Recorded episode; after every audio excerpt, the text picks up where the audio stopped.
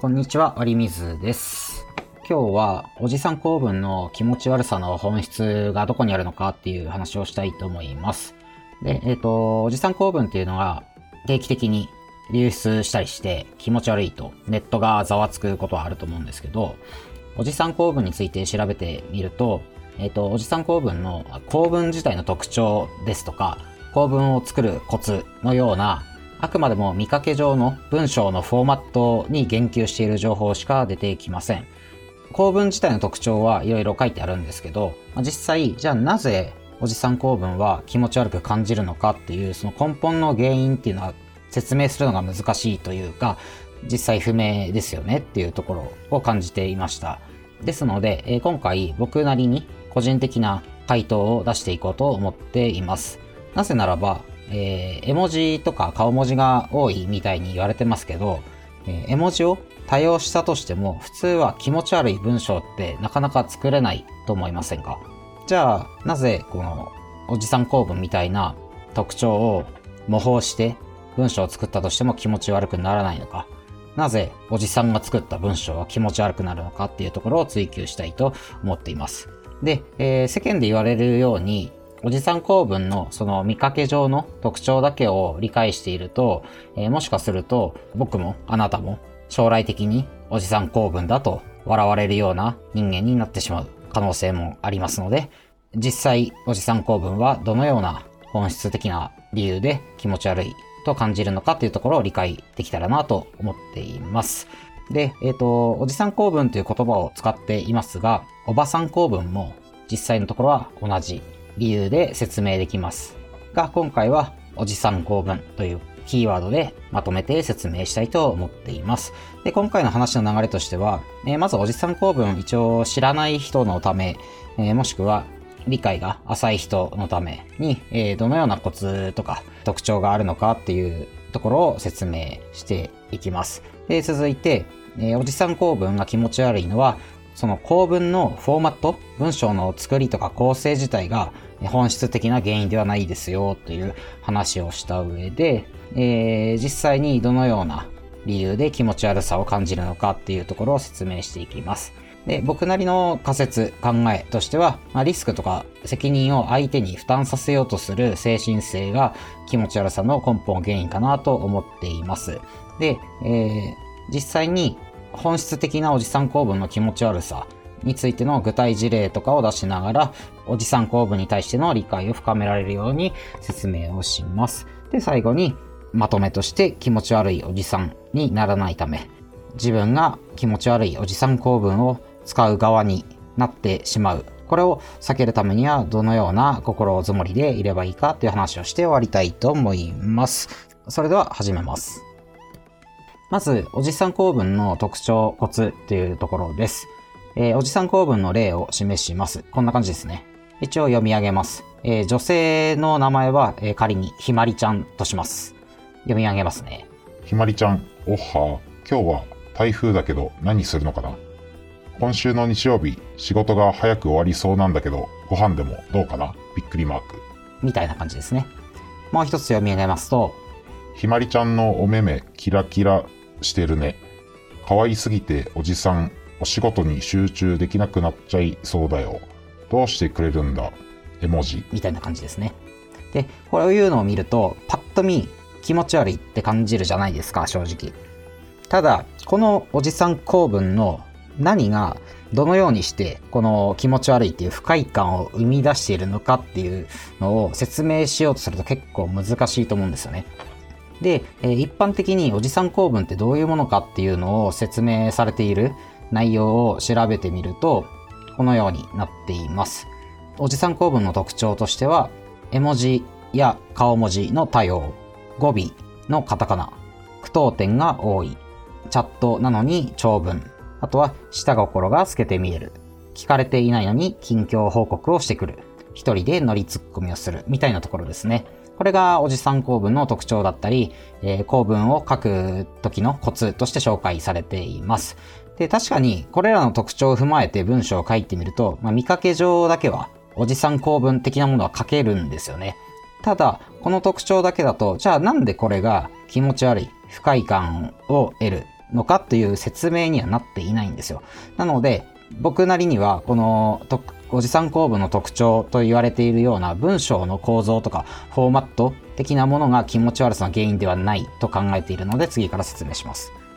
で、えー、おじさん構文の気持ち悪さの本質はフォーマットが原因ではないっていう話ですが、このフォーマットが原因じゃないよって思える理由が2つありまして、理由の1つ目が、若者が仮におじさん構文に習って文章を書いたとしても、おじさんのような気持ち悪さは出せないという仮説が1つあります。でもう1つは、先ほど言ったようなおじさん構文のフォーマットから外れた条件を満たさないようなおじさん構文も世の中には存在する。この理由2つが、えー、そもそもおじさん構文のフォーマットが気持ち悪さの原因ではないと考える理由です。では1つ目の仮に例えば10代から20代の若者がおじさん構文の特徴に倣って書いたとしてもおじさんのような気持ち悪さは出せないよねという仮説について説明します。でこれを立証するために、あの、今話題のチャット GPT でおじさん構文を作る検証をしてみました。で、こちらの図ですね。で、まあ、命令に関しては、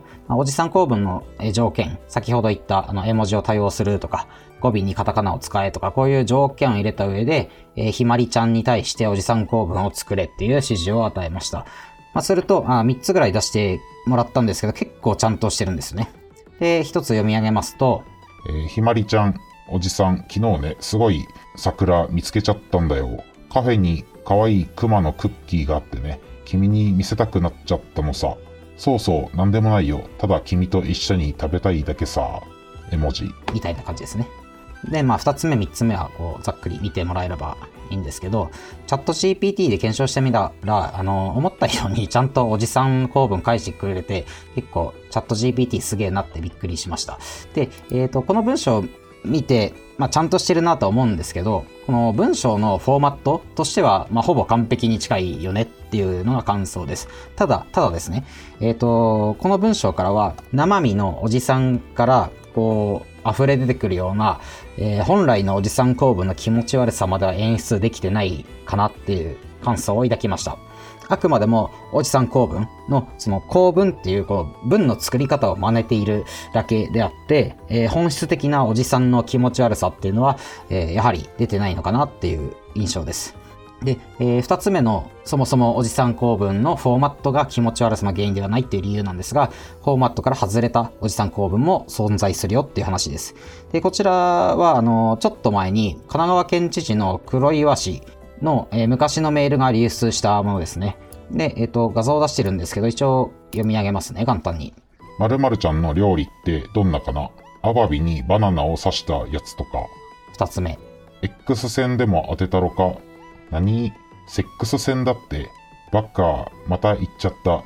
で、三つ目。本番前の本番。バッカー、生放送の前の生だよ。ニュルニュル。まあ、こんな黒岩氏のメールが流出したんですけど、これが結構話題になっていて、まあ、なんでかっていうと、あのー、これ2002年、2002年、20年以上前に送ったメールらしいので、まあ、当時、あの、スマホとか絵文字とかがまだ、まだ普及していなかった時代なんですね。なので、当然、あの、絵文字、おじさん構文の特徴として言われている絵文字、顔文字の多様みたいな条件に当てはまっていないんですよ。で、えー、絵文字とか顔文字を使っていないテキストだけなのに、ちゃんとおじさん構文になってるし、ちゃんと気持ち悪いんですよね。という意味で、今の現代の人から見たら、おじさん構文の条件に当てはまっていないのにもかかわらず、ちゃんとおじさん構文になっているので、すごいレベルが高いおじさん構文だなっていうことで、ネット上で話題になっていました。まあ、こんな感じで、えっ、と、この二つの理由から、おじさんのその構文自体が気持ち悪さの原因ではないと僕は考えています。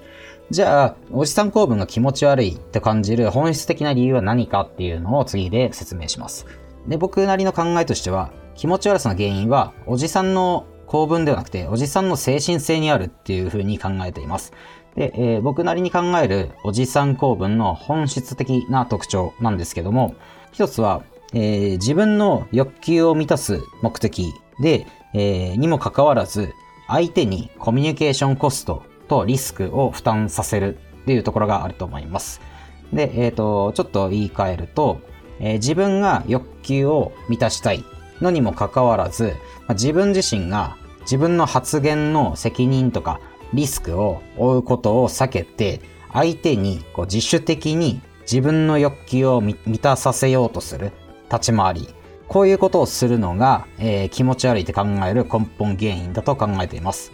では、仮にですけど、このような回りくどい立ち回りをせずに、正々堂々と自分の欲求を伝えればどうなるかっていうと、そこまで気持ち悪くはならないと思うんですね。まあ、例えばおじさんが女性に、えー、セックスさせてセックスしたい、抱きたいみたいに直接堂々と言ったとしたら、まあ、当然女の子からは、まあ、嫌ですとか言われると思うんですけど、でもこれで終わる話なんですよね。君を抱きたいです、嫌ですで終わる話なんですよ。まあ、キモいんですけど、そこまでネットにさらして、えー、みんなが湧くような気持ち悪さにはならないと思うんですよ。ただ普通に言葉尻だけで、あ、こいつキモって言って終わる話だと思うんですよね。正々堂々と自分の欲求を伝えていれば。ただ、こういうふうに堂々と自分の要求、欲求を伝えることはせずに、自分の発言に対する責任とかリスクを負いたくないという心理をもとに、まあ、相手に自分の欲求を満たす言葉をこう相手から言わせようとするようなアプローチ。これがおじさん公文の気持ち悪さの根本原因だと思っています。で、えー、おじさん公文のその構文としての特徴ですね。これが出てくる理由についてはこのように考えています。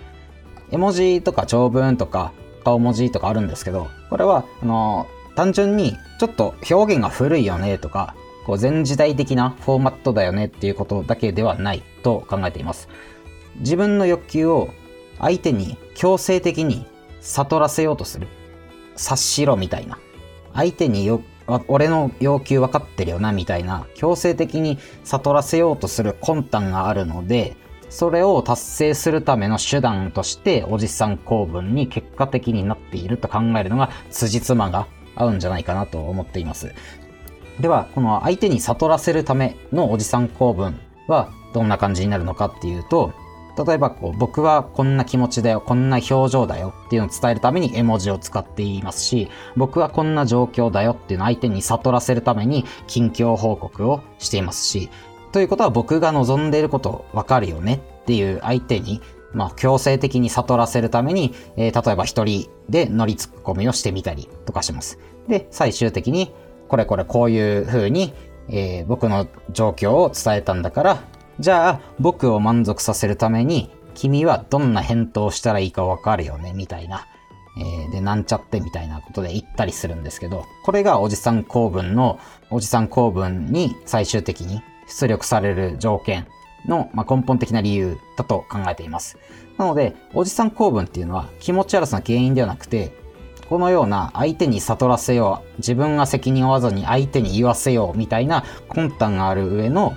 結果としておじさん公文になっているという考えが正解なんじゃないかなと僕は思っています。言葉で自分からは直接的な要求はしたくない。けれど、相手が勝手に自分の要求を理解してくれて応じてほしいっていう邪悪な願望の表れ。それがおじさん公文だと思っています。で、今の話の、まあ、例をちょっと出してみたいと思うんですけど、このリスクとか責任を相手に負担させるようなコミュニケーション方法ってどういうものかっていうところですね。で、えー、事例として、えー、試しにおじさんと女の子の立場を反転させて考えてみようと思っています。今回の事例としては、まあ、キャバ嬢の女の子がおじさんに対してのアプローチをどう仕掛けるかっていうところですね。仮にですけど、おじさんにバッグを買ってほしいと思ってるキャバ嬢がいるとします。ただこのキャバ嬢っていうのは、バッグを買ってほしいんですが、おじさんに対して直接バッグ買ってほしいとは言わないんですよね。なぜなら、バッグを買ってほしいって自分から言ってしまうと、そのバッグを買わせたことによる代償だったり、リスクをま要求されることになるからです。つまり、あの、自分が発言してしまうと、この発言に対する責任が生まれるってことですね。なので、これを回避責任とかリスクを回避するためのアプローチ方法を取るのが通常です。で、これもどのようになるかっていうのを、えー、試しにチャット GPT にぶち込んで、えー、文章を書いてもらいました。で、命令の内容としては、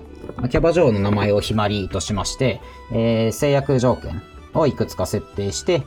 え、おじさんに対して、あの、バッグを買ってあげようかとおじさんに言わせるための文章を提案してくれっていう風に指示をしました。3つほど提案してもらったんですけど、まあまあいい感じに出てきたので、まあ1個だけ読み上げます。おじさんの名前はあの、コウジさんとしてますね。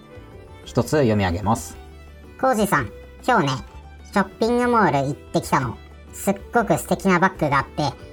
女性の持つべき一品なんだって言われたわよ。でもまあ、ひまりのお財布、今日はダイエット中なのよね。こんな感じですね。どうですかねこれおじさん公文と同じじゃないですか。雰囲気的に。まあ、あの、こういう文章出せるチャット GPT すげえなっていうとこもあるんですけど、まあ、キャバ嬢がおじさんに対して、まあ僕の仮説で言う相手に責任を回避して相手に自分の欲求を自主的に満たさせようとする文章を作らせるとこうなるんですよね。で、おじさん公文と雰囲気似てるじゃないですか。はい。ということですね。やはり自分の要求を相手に言わせるように誘導しようとする。このアプローチが、えー、この責任とかリスクを回避しようとするアプローチがおじさん公文の本質なんじゃないかなと考えています。で、今言ったような要求の文章をキャバ嬢から言われたおじさんは、まあ、きっとですね、えー、バッグ買ってあげようかって言っちゃうんですよ。すると、キャバ嬢側からしたらリスク回避が成功するわけですね。仮に、おじさんがバッグ買ってあげようかって言ってしまった場合は、まあ、将来的にですね、おじさんがバッグ買ってやったのにどうこうみたいに、えー、バッグを買ってあげたことに対する代償とか責任とかを要求してきたとしても、キャバ嬢の女の子からしたら、いやいや、私が頼んでないよ。そっちが買ってやるって言ったんでしょっていう風にリスク回避ができるわけですね。そのための自分の欲求を相手に言わせる。そのようなアプローチです。で、このような自身の欲求を自分から責任持って発言の責任を持って言うんじゃなくて、相手に察するように仕向けて、相手から相手の行為で言わせようとする行為。まあ、こういう行為は子供が例えば大人に対して言ったりとか、キャバ嬢がおっさんに対して言うんであれば、まだ世間的に許されるわけですよ。でもこのような自身の発言に対して無責任なコミュニケーション方法、これをおじさんとかおばさんとか、まあ、つまり立場だったり年齢が上の人間が下の人間に対してこの無責任なコミュニケーションを取ろうとするのが気色悪さの原因じゃないかなと僕は考えています。ではまとめます。おじさん構文は、ま、原因ではなくて結果ですよって話です。えー、自分の要求を通したいのにもかかわらず、自分の発言の責任を回避して、相手にコストとかリスクとか責任を負担させようとするその魂胆が気持ち悪いってことですね。で、えー、こういった魂胆の結果として出力されるのがおじさん構文ですよって話です。で、これを踏まえて、これまでの話を踏まえて、我々が気持ち悪いおじさんにならないためにはどうしたらいいのかっていうところなんですけど、まずは正直なコミュニケーションをしましょうっていうところですね。で、えー、自分の欲求を通したいのに、相手にコストとかリスクとか責任を負担させようとしてはいけないって話です。まあ、つまり自分の発言には自分で責任を持て、まあ、そういう気概を持てっていうことですね。で、えー、一つ事例として簡単に紹介したいんですが、えー、ご飯をおごるとかおごられるとかの話になったとします。で、もしご飯をおごってほしいんであれば、おごってほしい、おごってくださいと自分で勇気を持って言えってことですね。で、もちろん、ご飯をおごってほしいのであれば、嫌だよ、ダメだよというふうに断られる勇気を持って言いましょうってことですね。で、この断られる覚悟をなしに、例えば、ああ、お腹すいたな、とか、でも今日給料日前だからお金ないな、みたいな独り言を言って、相手がご馳走しましょうかと、この相手から言わせようとする。この姿勢が気持ち悪いってことですね。では最後、余談なんですけども、これまで説明してきたのは、おじさん構文が気持ち悪いのは、構文のその作りとかフォーマットではなくて、構文を作り出しているおじさんの精神性が気持ち悪さの根本原因だよって話をしたんですが、じゃあ、この気持ち悪い精神性の出どころ、これどっからこういう精神性が生まれたのかっていうのを少し考えてみたんですよ。で、ただ考えたんですけど、あの僕としては現状わからないっていう回答になります。なぜおじさんが気持ち悪い精神性を持ち合わせることになったのかが、ちょっと答えが見つかっていません。で今のところの仮説で言うと3つありまして、まあ一つは、年齢を重ねると、おじさんの精神性が芽生えてしまうっていうのが一つ。で、もう一つが、えー、特定の年代におじさんの精神性を獲得するような時代背景があったってことですね。あの年代によってその社会環境とか違うので、特定の年代